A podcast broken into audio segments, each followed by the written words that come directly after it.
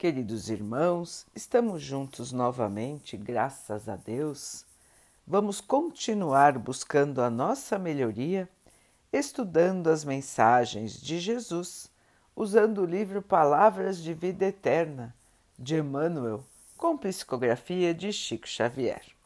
A mensagem de hoje se chama Observemos Amando.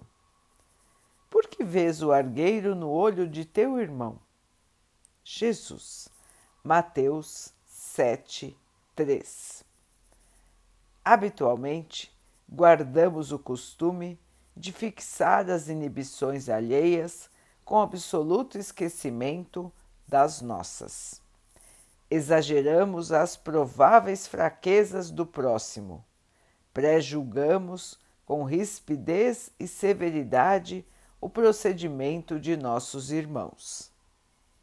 A pergunta do Mestre nos acorda para a necessidade de nossa educação, de vez que, de modo geral, descobrimos nos outros somente aquilo que somos.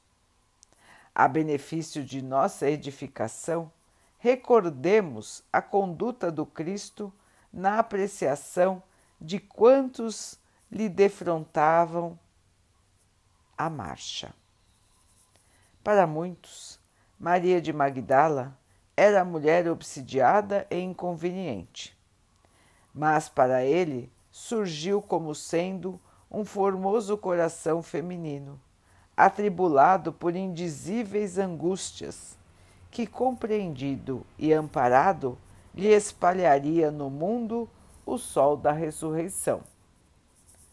No conceito da maioria, Zaqueu era explorador de mãos azinhavradas e infelizes. Para ele, no entanto, era o amigo do trabalho a quem transmitiria alevantadas noções de progresso e riqueza. Aos olhos de muita gente, Simão Pedro era fraco e inconstante. Para ele, contudo, representava o brilhante entranhado nas sombras do preconceito que brilharia à luz do Pentecostes para veicular o seu Evangelho. Na opinião do seu tempo, Saulo de Tarso era intransigente doutor da lei mosaica, de espírito endurecido e tiranizante. Para ele, porém, era um companheiro mal conduzido que buscaria em pessoa as portas de Damasco para ajudar-lhe a doutrina. Observemos amando, porque apenas o amor puro arrancará por fim as escamas de treva dos nossos olhos, para que os outros nos apareçam na bênção de Deus que invariavelmente trazem consigo. Meus irmãos, um aprendizado importantíssimo para todos nós. Olhar os nossos irmãos na bênção de Deus. Não a procurar defeitos, não a tentarmos fazê-los menores do que nós, não condenando-os não desprezando-os, mas sim os olhando como irmãos que vivem dificuldades como nós vivemos, que erram como nós erramos, que são fracos como nós também somos. E assim, irmãos, aprenderemos a amar, iremos evoluir, seguindo sempre o nosso exemplo maior, o exemplo de Jesus. Emmanuel nos trouxe a lembrança de como Cristo olhava as pessoas e a diferença que ele tinha em relação a sociedade, que via o lado fraco de cada um, o lado pecador, o lado errado. Mas ele não. Ele via a potencialidade para o futuro. Ele via o brilhante escondido nas sombras, como disse Emmanuel. E ele dava as condições para que aquele irmão, para que aquela irmã se transformasse e mostrasse o seu verdadeiro eu. Então, queridos irmãos, logicamente que nós não temos o poder de Jesus,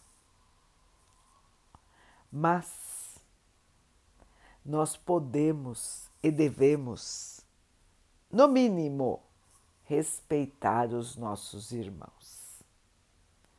Quem quer que seja, devemos respeito a todos. Respeito ao mínimo, irmãos. Nada de desprezar, nada de condenar, nada de xingar a quem quer que seja. São nossos irmãos. São seres como nós, filhos de um mesmo Pai, e que por eles são amados da mesma maneira que nós somos. Não pensem, meus irmãos, que o Pai ama mais a uns do que a outros. Ele ama a todos da mesma maneira, porque enxerga em todos o potencial, a luz, o amor a partícula divina que está no seu interior. Se Deus assim nos vê, se Jesus assim nos vê, quem somos nós, pecadores, ignorantes, egoístas, orgulhosos, vaidosos, para condenar os nossos irmãos. Será que estamos em posição de condenar alguém? Será que estamos em posição de julgar alguém? Se nós observarmos os nossos próprios defeitos, calaremos quando formos criticar alguém. Cristo nos disse: atire a primeira pedra aquele que não tem pecado. Todos nós temos, não é, irmãos? Todos nós temos erros. Isso falando apenas dos erros que nós temos consciência. Existem milhares de erros que nós ainda nem notamos. E existem pecados mil que cometemos em vidas passadas, dos quais não temos lembrança enquanto estamos encarnados.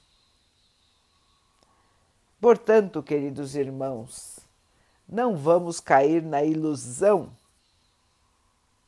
de nos acharmos no direito de julgar a quem quer que seja. É uma ilusão perigosa que nos levará somente à ruína. Olhemos a todos com as lentes do amor, da compreensão, da humildade, para que assim, irmãos, possamos seguir levando o melhor de nós para todos que estão ao nosso redor. Nós não temos capacidade de julgar quando alguém vai se transformar. e o que aquele ou aquela irmã precisa para se transformar.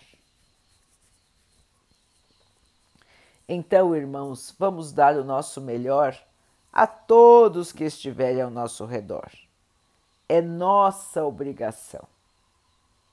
É o caminho que devemos seguir. Vamos olhar para os nossos erros, para as nossas fraquezas e vamos corrigir a nossa rota, o nosso pensamento, as nossas atitudes, até que um dia nós possamos ser seres de luz, auxiliando a todos que estão ao nosso redor em necessidade. Então, irmãos, preconceito, orgulho, vaidade são chagas do espírito que nós precisamos combater. Precisamos purificar o nosso olhar e o nosso coração, vendo a todos como irmãos, companheiros de vida, companheiros de luta num planeta ainda muito imperfeito, mas que um dia também brilhará, como todos os planetas criados pelo nosso Pai. Vamos em frente, irmãos, sem preconceitos, sem julgamentos, e sim com compreensão amor e respeito. Vamos então orar juntos, irmãos, agradecendo ao Pai por tudo que somos, por tudo que temos, por todas as oportunidades que a vida nos traz para a nossa melhoria, que possamos aproveitar, mudar o nosso ser, crescer e evoluir que o Pai possa assim nos abençoar e abençoe a todos os nossos irmãos. Que Ele abençoe os animais, as águas, as plantas e o ar do nosso planeta e que possa abençoar a água que colocamos sobre a mesa para que ela possa nos trazer a calma e que ela nos proteja dos males e das doenças. Queridos irmãos, fiquem, estejam e permaneçam com Jesus. Até amanhã.